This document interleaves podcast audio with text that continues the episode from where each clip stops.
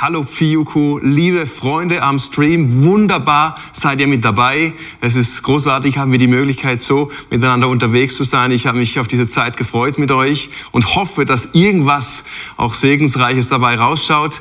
Ich bin ein bisschen geschädigt von den letzten Wochen am Bildschirm. Einige von euch schauen das jetzt auch wieder am Bildschirm und vielleicht sagt ihr auch cool, vielleicht sagt ihr auch, ist jetzt langsam genug, mir reicht's. Ich saß in so vielen Calls, manchmal täglich an 10, 12, 15 Calls irgendwelche Videocalls oder Videomeetings oder Videogebetszeiten und das hinterlässt so äh, latente Schäden, so Ko Kollateralschäden. Ja, ich äh, habe es dann gemerkt, als ich einen Handwerker anrufen musste. Der, irgendwas war kaputt, da musste ich den anrufen und habe den angerufen. Da war ein Anrufbeantworter da. Ich habe mit dem geredet, so wie, wie, man es macht, ganz freundlich mit dem Anrufbeantworter und habe dann am Schluss gesagt: Bitte rufen Sie mich zurück. Das hier wäre meine Nummer 079 und so weiter und habe dann abgeschlossen mit Amen. Das, ich habe einfach Amen gesagt. Was dann kurz perplex selber, so, was habe ich jetzt gesagt? Und dann merkt man, löschen geht nicht, oder? Diese, diese Löschfunktion ja, mit Swipen funktioniert nicht. Ich habe es dann abgeschickt und als ich den eine Woche später dann getroffen habe, habe ich irgendwie erwartet, dass er mich mit einem fröhlichen Halleluja begrüßt. War dann nicht so, aber ich habe gemerkt, es hat Spuren hinterlassen, diese viele Bildschirmzeit. Auch bei, bei der, meiner Mama zum Beispiel. Meine Mama ist ja jeden Sonntagmorgen unglaublich im Stress, weil die jetzt einen Gottesdienst online schauen will und da gibt's ja Tausende.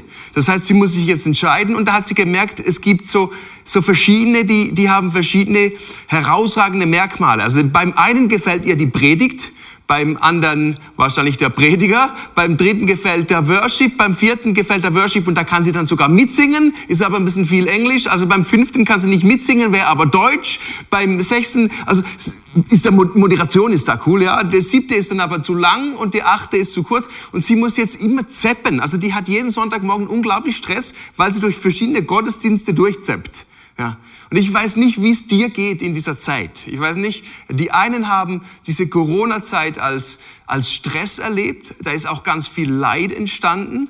Bei anderen war es ein Befreiungsschlag.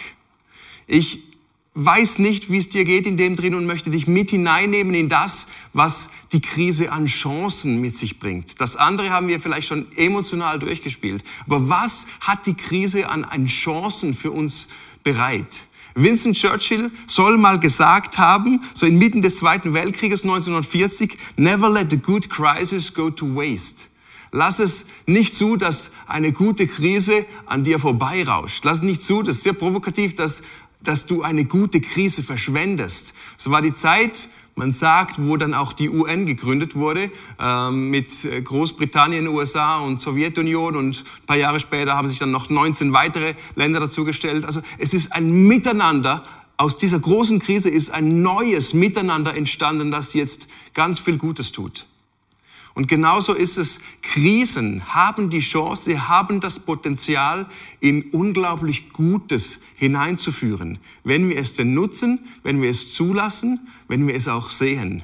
Krisen führen A in ein Miteinander, können, ich sage ich es jetzt mal sehr absolut, Krisen führen in ein Miteinander, wenn wir sie gut nutzen. Krisen führen dich zu dir selber und Krisen, drittens, führen in Frucht hinein.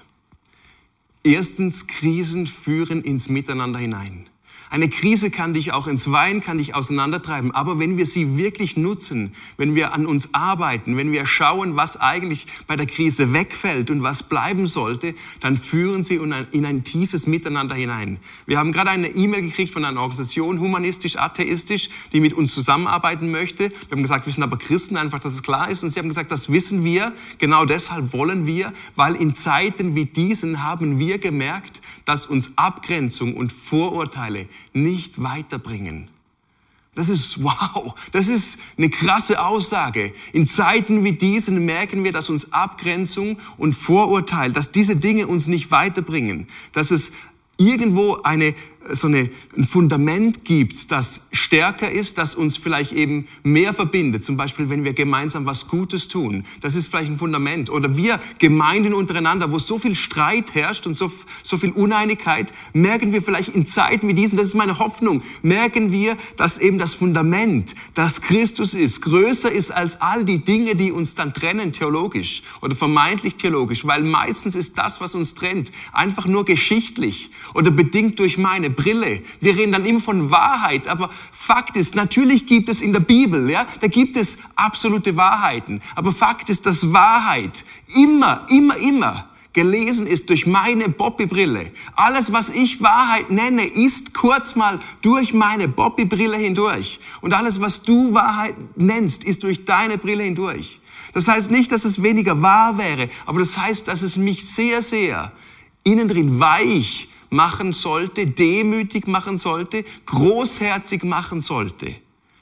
Ich liebe die Dynamik von Jesus. Jeshua, das Wort, könnte vom Wortstamm auch von Yasha kommen. Und Yasha heißt retten, befreien, auch frei machen und weit machen. Und das ist die Dynamik, die Jesus getan hat. Als er am Kreuz hing mit seinen Armen, hat er Yasha gemacht. Er hat weit gemacht. Er hat Dinge weit gemacht. Wie es im Psalm 18 heißt, da heißt es, ich führt, äh, ich, ähm, der Herr ich muss mal nachschauen, das ist nicht, nicht falsch, gell? Hier, ähm, Psalm 18, 19 bis 20. Der Herr wurde mein Halt. Der Herr wurde mein Halt. Er führte mich hinaus ins Weite. Das ist, was Christus macht mit unseren Herzen. Er macht sie weit. Wir haben im Leben zwei Entwicklungsrichtungen. Entweder wird unser Herz und unser Denken vor allem wird eng, engstirnig, oder unser Herz entwickelt sich in eine Weite hinein. Das heißt nicht, dass wir alles gutheißen müssen, aber es heißt, dass wir Dinge umarmen können, selbst wenn sie unterschiedlich sind von dem, was ich sehe und denke. Und das ist eben das Erstaunliche, was wir ganz oft als Christen und als Kirche und Gemeinde nicht begriffen haben, dass wenn wir nicht die gleiche Meinung haben, müssen wir uns nicht hassen oder bekämpfen. Das ist, was immer wieder geschieht. Ich habe nicht deine Meinung, deshalb beginne ich dich entweder zu hassen oder zu bekämpfen, weil ich dich vielleicht fürchte, weil es so schlimm ist, dass du anders denkst. Und das ist, weil wir in unserem Gedanken immer dieses Recht haben. Wir müssen unbedingt Recht haben. Das ist irgendwo da reingekommen, so eine Rechtgläubigkeit, was richtig und falsch ist. Und ich glaube, in der Bibel zu erkennen, dass es Jesus nicht immer nur um dieses eine Recht ging, sondern dass das höchste Gebot eben nicht ist, von ganzem Herzen, mit ganzer Seele und mit ganzem Verstand Versuch, Recht zu haben, sondern Versuch zu lieben. Und ja, natürlich, darunter gibt's dann die Kategorie Gemeindezucht, die wir immer dann gerne zu oberst hinhalten und dem, deshalb jedem sagen, wie er zu leben hat. Aber ich glaube, das, woran wir wirklich erkrankt sind, ist am Lieben. Wir haben nie gelernt oder vergessen, zumindest vergessen, wie Liebe, Liebe funktioniert, wie Liebesfähigkeit funktioniert. Und die Grundlage, die uns eben einen würde, wäre, dass wir umarmen und sagen, zuerst einmal ist diese bedingungslose Liebe, die Jesus vorgelebt hat, das ist das Grundgerüst. Das ist, das ist der Boden von, von allem, diese Barmherzigkeit, die er vorgelebt hat. Und auf dem dürfen wir uns dann schon ermahnen, aber das müssen wir nicht üben. Also dieses Grundkonzept der unglaublichen Liebe, die ist es, die wir wieder brauchen und die, uns in ein Miteinander hineinführt. Wenn ich mit meiner Frau, ich bin mit ihr seit 16 Jahren verheiratet, und wenn ich mit meiner Frau durchs Leben gehe, da streiten wir immer wieder.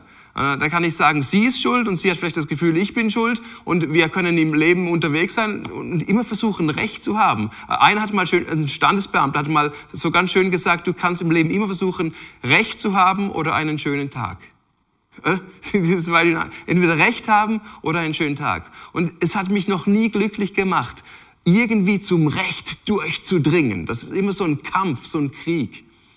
Ich glaube, dass wir den Auftrag haben, einander zu lieben, anzunehmen, so miteinander unterwegs zu sein. Und das baut so ein Fundament des Miteinanders.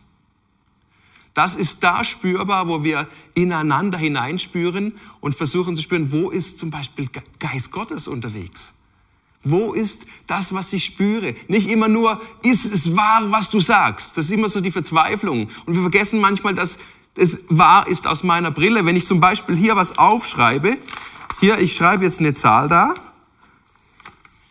Da ist Danny, ist da hinten, der filmt mich. Danny, was ist das für eine Zahl?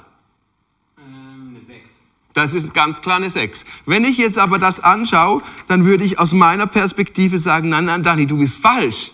Das ist ganz klar eine 9. Also wenn ich da schaue, ja, bei mir ist das eine 9.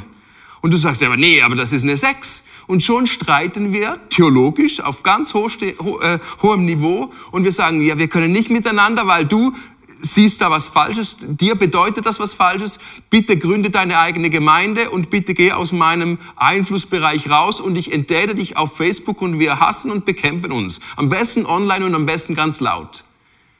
Einfach weil wir mit unseren verschiedenen Brillen hinschauen. Und das heißt nicht, dass alles in der Bibel alles für jeden bedeuten kann. So weit gehe ich nicht. Da gibt's absolute Wahrheiten.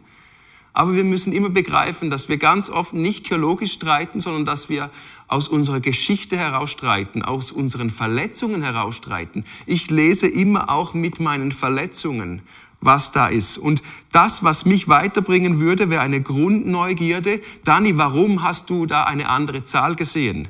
Und er kann mir es vielleicht erklären. Und dann habe ich ja drei Möglichkeiten. Ich kann sagen, das begeistert mich und ich sehe die Zahl jetzt auch. Oder ich verstehe das nicht bleibt halt einfach so, weil ich es nicht verstehe, vielleicht weil ich äh, numerologisch da jetzt nicht ganz so äh, hochstehend drauf bin, oder aber ich finde es immer noch falsch. Und trotzdem haben wir vielleicht Gemeinsamkeiten, wo wir sagen, diese Gemeinsamkeit ist immer noch größer. Lass uns gemeinsam unterwegs sein as one church, als eine Kirche, als eine Braut. Bei mir ist eben diese Geistdynamik was ganz Wichtiges geworden. Ich habe viele Fragezeichen gehabt an andere Denominationen, einfach aus meiner Geschichte heraus, aus meinen Verletzungen, wie ich aufgewachsen bin und habe dann gelernt, mit Menschen, Christen aus anderen Denominationen, mit Christen aus unterschiedlichen Hintergründen zusammen zu beten, zusammen Zeit zu verbringen. Und ganz oft habe ich gespürt, dass da Geist Gottes ist. Das spürt man. Im Römer heißt es, meine Kinder spüren den Geist Gottes und da spürt man, das ist Geist Gottes. Und das ist dann eben nicht Geist Gottes 20 Prozent und die anderen 80 Prozent ist es nicht Geist Gottes.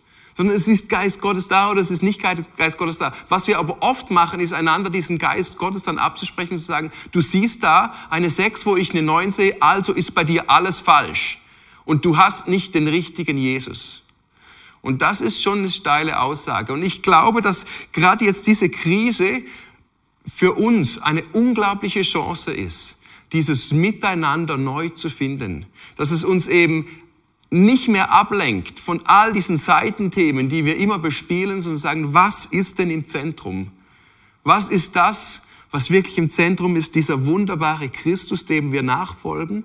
Und jetzt können wir gemeinsam auf dieser Ebene unterwegs sein miteinander. Und am meisten lernst du da, wo Menschen andere Dinge bei Gott entdeckt haben, weil sie Gott vielleicht nicht von dieser Seite beobachtet haben, sondern sie haben ihn von dieser Seite kennengelernt.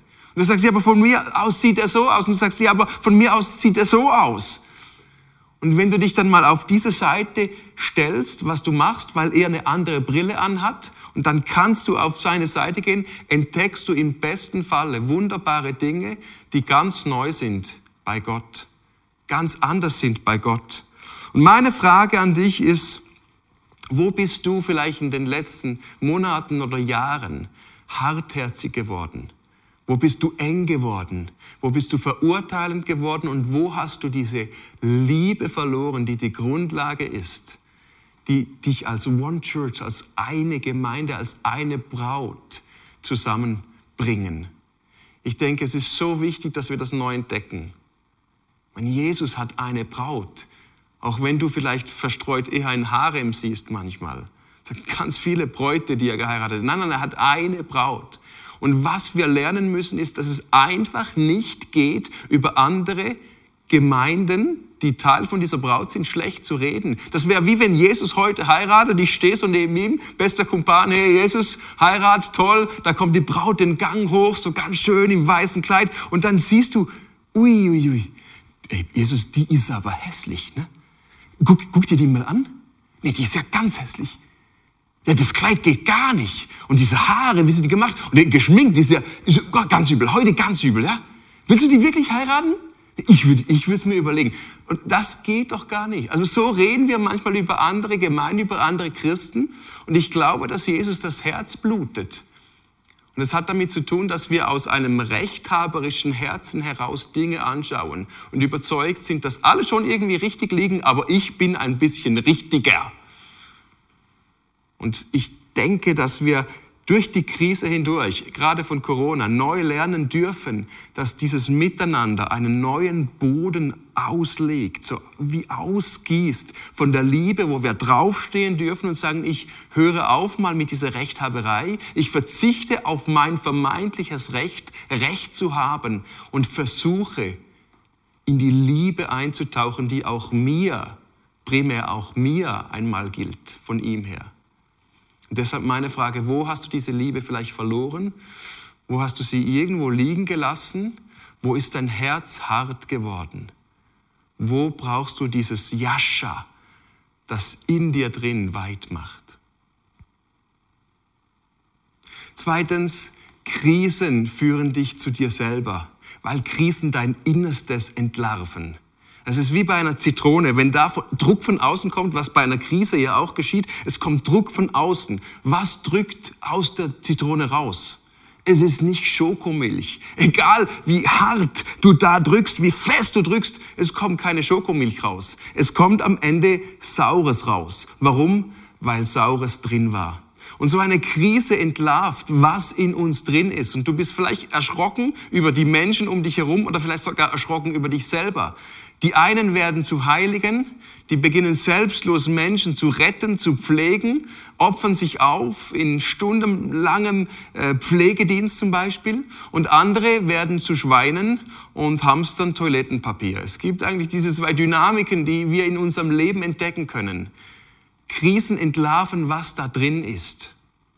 Ist da Furcht da? Ist da Angst da? Plötzlich ist sie nämlich da. Ist da irgendwie ein Misstrauen gegenüber einem Gott, der vielleicht nicht nah ist oder nicht nahbar oder ein Gott, der vielleicht nicht gut ist oder vielleicht nicht gut mit mir? Ist da Misstrauen gegenüber der Regierung oder gegenüber dem, was da in der Welt alles abläuft? Es bringt da hervor, was da auf deinem Boden schlummert. Es ist wie wenn du bei einer Badewanne so den, den Stöpsel rausnimmst. Ja? Ich habe vier kleine Mädchen, waren gerade kürzlich wieder im Wald, haben da grilliert und ähm, dann kommen die ganz dreckig nach Hause, dann stecken wir sie in die Badewanne und spannend ist, wenn du den Stöpsel rausnimmst und dann saugt es das Wasser da weg, dann bleiben am Schluss ein paar Dinge da liegen in der Badewanne. Zuerst einmal vier Mädchen, das ist immer gut, wenn die da bleiben, ja. Und dann bleibt aber auch ganz viel Spielzeugs, irgendwas Sachen, die toll sind, mit denen haben sie gespielt. Und es bleibt ganz viel Dreck vom Wald. Und dann spüle ich den Dreck runter und die Mädchen, die behalte ich und die Spielsachen behalte ich. Und ich glaube, das ist symbolisch für das, was in dieser Zeit geschieht. Corona hat ganz vielen Menschen so dieses, diese Sicherheiten abgesaugt. Das ist alles weg. All das, was man, was man gedacht hat, das gibt mir Halt. Mein Job, vielleicht Menschen, die uns lieb sind. Und plötzlich saugt es das weg und, und wir verlieren Dinge. Oder im Minimum kriegen wir Angst um diese Dinge. Und wir versuchen uns an irgendwelche Sicherheiten zu klammern. Und das ist spannend, was dann zum Beispiel im deutschsprachigen Raum, was gibt uns am meisten Sicherheit? Toilettenpapier. Das ist Wahnsinn, ja? Die ganze Welt geht vor die Hunde und das, was uns den Arsch rettet, das ist Toilettenpapier. So haben wir das Gefühl, ja? Und wenn das alles abgesaugt wird, dann ist die Frage, was entdeckst du auf deinem Seelenboden? Wenn so deine Seelenbadewanne da ausläuft, wie vielleicht in den letzten Wochen, was ist da liegen geblieben? Sind es vielleicht Dinge, die du sagst, oh wow, die sind ganz gut, an denen habe ich Freude? Oder sind es Dinge, wo du sagst, ich erschreck, weil ich die da so auf dem Boden meiner Badewanne sehe? Der Sigmund Freud hat gesagt, in Krisen, da gleichen sich Menschen aneinander an. Viktor Frankl, der war selber im KZ, war Psychiater und er im KZ, der hat aber was anderes beobachtet, nämlich dass sich Menschen nicht angeglichen haben einander in solchen Krisenzeiten, sondern im Gegenteil, sie wurden unterschiedlicher. Menschen haben sich entlarvt, sowohl die Schweine als auch die Heiligen. Und spannend ist, dass der Paulus ja genau von diesen Dynamiken schreibt, hier im Römer 7, 18. Da schreibt er genau über diese Dynamik von Heiligen und Schweinen. Er schreibt, ich weiß ja, dass in mir, das heißt in meiner eigenen Natur, nichts Gutes wohnt. Obwohl es mir nicht am Wollen fehlt, bringe ich es nicht zustande, das Richtige zu tun. Ich tue nicht das Gute, das ich tun will, sondern das Böse, das ich nicht tun will. Wenn ich aber das, was ich tue, gar nicht tun will, dann handle nicht mehr ich, selbst, sondern die Sünde, die in mir wohnt. Und er redet da im Epheser von alten Mensch und vom neuen Mensch. Also der, der alte Paulus und der neue Paulus, der alte Bobby und der neue Bobby. Und ich, ich erlebe beim Paulus, wenn wir diese verschiedenen Stellen vergleichen, wo er schreibt, ähm, der Johannes der Täufer schreibt, dass er sagt, dass ich aber muss abnehmen, er aber muss zunehmen. Das ist eben diese Dynamik, die Paulus immer wieder beschreibt, dass in mir drin ein alter Teil ist und ein neuer Teil. Vom Himmel her schreibt er, ist das Neue vergangen. Aber ich lebe in dieser Zwischenzeit, wo das Alte wie so ein Kaugummi an meinem Schuh klebt und nicht weggeht. Und da ist alt und neu. Und jeden Tag, und das hat für mich was so ein Augenöffner, jeden Tag kann ich mich entscheiden, lebe ich aus dem Alten heraus oder aus dem Neuen heraus. Begegne ich meiner Frau Tamara mit dem alten Bobby, der sich nervt und der da mal irgendwie nicht lieb sein will, oder begegne ich ihr mit diesem neuen Christus Bobby, das Neue, das in mir geschaffen worden ist, weil ich mit Christus zu leben begonnen habe, lebe ich aus diesem Christus heraus. Deshalb sagte der Paulus auch, Christus in mir ist die Hoffnung. Christus in mir ist die Hoffnung. Also er sagt, Christus in euch ist die Hoffnung auf Gottes Herrlichkeit. Christus in uns, das ist das große Geheimnis. Und das ist eben dieses Neue. Aber das Alte ist nicht einfach weg, wie ich früher gemeint habe. Ich bin immer noch fähig, dumme Dinge zu tun. Und die Frage ist, aus was heraus lebe ich? Lebe ich aus dem alten Bobby, diesem Schweinischen heraus? Oder lebe ich aus diesem neuen Bobby heraus? Dieses Heilige, was Gott geschaffen hat. Krisen entlarven, wie es um mich steht.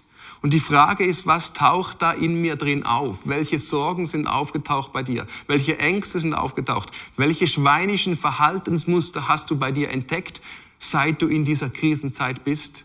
Oder wo hast du heiliges Potenzial bei dir entdeckt? Krisen entlarven unser Innerstes. Und wenn wir das wie in der Badewanne mal aussortieren, dann ist es eben genau das, was die Krise an Gutes für uns tut. Wir können jetzt wirklich aussortieren. Ich kann jetzt hinsitzen und das mache ich wirklich als, als Bobby sitze ich hin und ich sage, diese Spielsachen, die will ich behalten, weil die sind mir lieb. Und diesen Dreck, den ich da entdecke auf dem Herzensseelenboden, den spüle ich weg, weil ich mit dem nicht in, in das alte, neue normal, das dann wieder kommen wird nach Corona. Ich will da nicht hinein mit diesem Alten. Meine Frage an dich ist, was möchtest du spülen? Was möchtest du beschneiden, wegschneiden, weil du sagst, das, das will ich nicht mehr? Und wo hast du gute Dinge entdeckt, wo du sagst, mit dem möchte ich in die Zukunft laufen? Und das führt uns zu Punkt 3, Krisen führen in die Frucht hinein. Krisen führen uns zu mehr Frucht. Ich liebe diesen Johannes Bibelvers, Johannes 15. Da heißt es, Johannes 15, ich bin der wahre Weinstock und mein Vater ist der Weinbauer. Jede Rebe an mir, die nicht Frucht trägt, schneidet er ab. Eine Rebe aber, die Frucht trägt, schneidet er zurück. So reinigt er sie, damit sie noch mehr Frucht hervorbringt. Ich liebe diese Gedanken hinein in diese Corona-Zeit. Es geht darum, Dinge loszuwerden. Und ja, das kann wehtun. Aber wer um Himmels Willen hat je gesagt, dass nur weil es wehtut, nicht gut ist für dich und mich? Manchmal sind die Dinge schmerzhaft, wenn es ums Abschneiden geht von Dingen, die uns lieb geworden sind, aber die nicht in die Frucht hineinführen. Und ich habe mich entschieden, ein Leben zu leben, an dem Gott Freude hat, an dem er als Weingärtner sagt, ich habe Freude, weil das, was es produziert, das macht mir Freude. Das meine ich nicht nur auf einer geistlichen Ebene, sondern ganz praktisch. Wie möchte ich leben? Und ich bin am Aussortieren mit meiner Badewanne. Was gehört da nicht mehr rein? Möchte ich so viele Events in Zukunft predigen, wie ich in der Vergangenheit gemacht habe? Oder möchte ich mehr Zeit mit meiner Familie haben? Welche Ministry-Sachen tue ich und welche lasse ich? Wie oft fliege ich? Wie oft fliege ich nicht mehr? Manchmal erkennen wir erst in der Krise, dass Dinge vielleicht gut waren in der Vergangenheit, aber uns nicht in der Zukunft dienen werden. Das ist ja manchmal ein Augenöffner für eine, eine äh, Gemeinde, ein großer Gemeindeverband in der Schweiz hat gemerkt, dass sie am Sonntag jetzt online mehr Besucher haben als vorher, zu Zeiten, wo man sich lokal treffen konnte. Das heißt nicht, dass man jetzt lokal Gottesdienste streichen muss. Aber es hilft uns zu überlegen, was sind denn die Bedürfnisse wie muss denn Gottesdienst ausschauen? Was sind denn die Elemente, die zwingend sind? Und welche Dinge habe ich vielleicht kulturell, geschichtlich übernommen von ganz weit her? Und sie bringen mich gar nicht weiter. Es gibt immer wieder Elemente, die bringen uns gar nicht weiter, aber wir tun sie. Es ist mal einer nach Afrika gegangen und hat gesehen, dass sie in Afrika bei einem Stamm immer so getauft haben, Menschen ins Wasser hochgehoben und dann haben sie so gemacht. Und dann die Menschen getauft ins Wasser, sie rausgehoben und dann haben sie so gemacht nach dem Taufen. Dann hat er gefragt, er findet es toll, wie sie taufen. Sie machen das auch so bei sich in Europa oder in, US, in den USA. Aber er versteht das nicht mit dieser Handbewegung, was das soll. Und dann haben sie gesagt, ja, sie haben es so gelernt. Und die haben dann irgendwann herausgefunden, dass der, der ihnen das Taufen beigebracht hat, der hatte lange Haare. Ja? Und immer wenn er runtergegangen ist, sind ihm die Haare runtergefallen und er musste sie sich nachher wieder rausstreichen. Und das hat man kulturell einfach übernommen. Es ist wie die Frau, die äh, ihrer Tochter das Kochen beibringt und sagt, so macht man Fisch, man nimmt den Fisch, man schneidet so viel vom Schwanz ab, man schneidet so viel beim Kopf ab und dann brät man den Fisch. Und irgendwann kommt die Tochter da mal auf den Gedanken und sagt, wieso muss man Fisch so machen? Ich äh, weiß nicht, warum man so viel abschneidet. Die Mutter sagt, ich weiß nicht, meine Großmutter hat es immer so gemacht. Die gehen zur Großmutter und die sagt, ähm, ja, ich habe den Fisch auch immer so gemacht, weil meine, meine äh, Mutter hat das so gemacht. Dann sind sie die Urgroßmutter, die hat gerade noch knapp gelebt, hat gefragt, du Urgroßmutter, warum schneiden wir beim Fisch immer so viel ab? Und äh, dann hat die ihre kleine Pfanne hervorgenommen und gesagt, ich habe halt nur so eine kleine Pfanne. Ja? Und das hat man dann einfach übernommen. Man übernimmt manchmal einfach Dinge. Man übernimmt sie kulturell. Was, Kultur ist nicht falsch. Aber wir müssen aufpassen, dass wir nicht in den Gemeinden die falschen Dinge reproduzieren, sondern dass wir das reproduzieren, was lebt und was Leben bringt. Das ganze Evangelium zieht immer ins Leben hinein. Alles, was dich belebt und was andere belebt, das ist das, was von Gott kommt. Und deshalb müssen wir und dürfen wir uns in diesen Krisenzeiten wieder fragen, was bringt Frucht und was bringt keine Frucht? Es ist eine Segenszeit für uns als Kirche, uns neu aufzustellen. Wir haben uns vielleicht in den letzten Jahrzehnten irgendwo in was hinein manövriert, wo wir uns äh, kuschelig eingerichtet haben als Kuschelclub der Geretteten, wo wir ganz nett unsere Gemeinde bespielt haben, wo uns wohl war, aber oft den anderen da draußen nicht. War uns dann irgendwie auch ganz egal, weil die haben uns in Ruhe gelassen. Und ich glaube, wir müssen wieder neu entdecken, was es heißt, eine Braut zu sein, eine Gemeinschaft zu sein, in der Leben pulsiert, die von Leben durchdrungen ist und die Leben gegen außen. Das ist Frucht, ist Leben. Es kommt Leben. Da, wo wir sind, da soll Leben entstehen. In der Apostelgeschichte 2, da ist so diese Anfangsgemeinde beschrieben. Da heißt es in Apostelgeschichte 2, 42, was das Leben der Christen prägte, waren die Lehre, in der die Apostel sie unterwiesen, ihr Zusammenhalt in gegenseitiger Liebe und Hilfsbereitschaft, das Mahl des Herrn und das Gebet. Also da ging es um Zusammenhalt durch Liebe, Hilfsbereitschaft, durch Essen, ähm, Abendmahl und Gebet. Jeder Mann in Jerusalem war von einer tiefen Ehrfurcht vor Gott ergriffen. Und durch die Apostel geschahen zahlreiche Wunder und viele außergewöhnliche Dinge. Alle, die an Jesus glaubten, hielten fest zusammen und teilten alles miteinander, was sie besaßen. Sie verkauften sogar Grundstücke und sonstigen Besitz und verteilten den Erlös entsprechend den jeweiligen Bedürfnissen an alle, die in Not waren. Einmütig und mit großer Treue kamen sie Tag für Tag im Tempel zusammen. Außerdem trafen sie sich täglich in ihren Häusern, um miteinander zu essen und das Mahl des Herrn zu feiern. Und ihre Zusammenkünfte waren von überschwänglicher Freude und aufrichtiger Herzlichkeit geprägt. Sie priesen Gott bei allem, was sie taten und standen beim ganzen Volk in hohem Ansehen. Und jeden Tag rettete der Herr weitere Menschen, sodass die Gemeinde immer größer wurde. Die Versuchung ist jetzt zu sagen, lass uns das kopieren. Und wir kopieren dann nur immer irgendwie genauso Wahres. Ich, ich glaube nicht, wir kopieren dann eben nicht alles. Also die hatten eine unglaubliche, das war so ein, ein, Startpunkt der Gemeinde. Das war eine Euphorie. Das war, das ist nicht zu vergleichen mit dem, was die Gemeinde 2000 Jahre später ist. Und ich glaube auch, wir, wir müssen es nicht zu stark vergleichen. Und wir müssen ja nicht zurück und sagen, okay, Jesus ist zu Fuß unterwegs gewesen mit so Jesus-Sandalen und er hatte äh, einen Esel, also ist Auto heute verboten und Flugzeug ist verboten, lass uns Esel kaufen. Ja. Esel haben wir schon genug. Ja. Ähm, ich glaube nicht, ich glaube nicht, dass wir immer alles eins zu eins von damals über, übers Heute streichen können. Aber was wir lesen, ist diese innere Herzenshaltung. Wir müssen diese Grundprinzipien verstehen, die damals alles durchdrungen haben. Diese, diese Eigenschaften, die sie hatten, diese gegenseitige Liebe, da haben wir es wieder. Und Hilfsbereitschaft. Und diese tiefe Ehrfurcht, die sie hatten.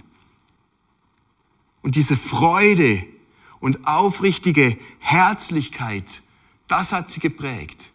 Und ich glaube nicht, dass die meisten von uns täglich miteinander Zeit verbringen wollen, täglich miteinander essen wollen. Ich glaube nicht, dass die meisten von uns ihre Besitztümer verkaufen wollen, um alles miteinander zu teilen. Die Frage ist aber auch, müssen wir das? Ich glaube, dass dieses Baby Kirche jetzt 2000 Jahre älter geworden ist. Und die Frage ist, und die müssen wir uns stellen, und die hilft uns, diese Krise jetzt wieder neu zu stellen.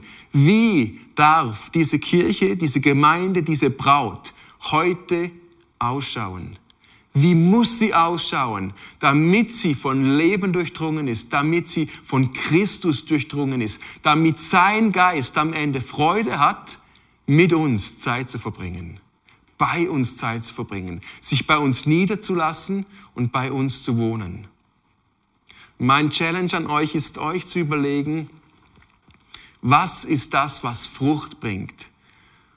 Und was ist das, was einfach kulturell gewachsen ist, was aber vielleicht leblos ist und tot und was auch sterben darf? Das ist nichts Schlimmes. Manche Dinge dürfen auch mal sterben. Und wo gilt es, Dinge zu bewahren in etwas Neues hinein? Aber ich glaube, dass wir diese Corona-Zeit jetzt wirklich nutzen dürfen, uns neu aufzustellen als Gemeinde, als Braut, als etwas Wunderschönes, das in der ganzen Gebrochenheit daherkommt. Äh, die schönste Braut hat am Morgen Mundgeruch und hat irgendwie so eine Frisur und das ist ganz okay, weil da drin ist immer noch diese Verbundenheit und diese Liebe, die pulsiert, weil es diese Liebe ist, die Christus in uns füreinander hineingießt und in uns ausgießt. Ich habe einen Freund mal gefragt, warum willst du nicht einmal an Jesus glauben? Und er hat ganz klar gesagt, guck dir mal diese Gemeinden und Kirchen an, wie die miteinander umgehen. Und das soll ein Gott der Liebe sein. Bring mir diese Gemeinden zusammen und ich werde es mir überlegen, an deinen Christus zu glauben. Und er hat viel mehr erkannt, als wir Christen oft. Meine Frage an dich ist, bist du bereit, diese Krise, bei allem Leid, was du vielleicht erlebst, auch als Chance zu sehen, dass etwas Neues entstehen darf. In dir drin, weil du Dinge beschneidest und mit Dingen weitergehst, die es wert sind, bewahrt zu werden. Und Neues in der Gemeinde, mit der Gemeinde, wo Gott Neues machen möchte mit der Gemeinde und der Kirche. Ich möchte für das noch beten.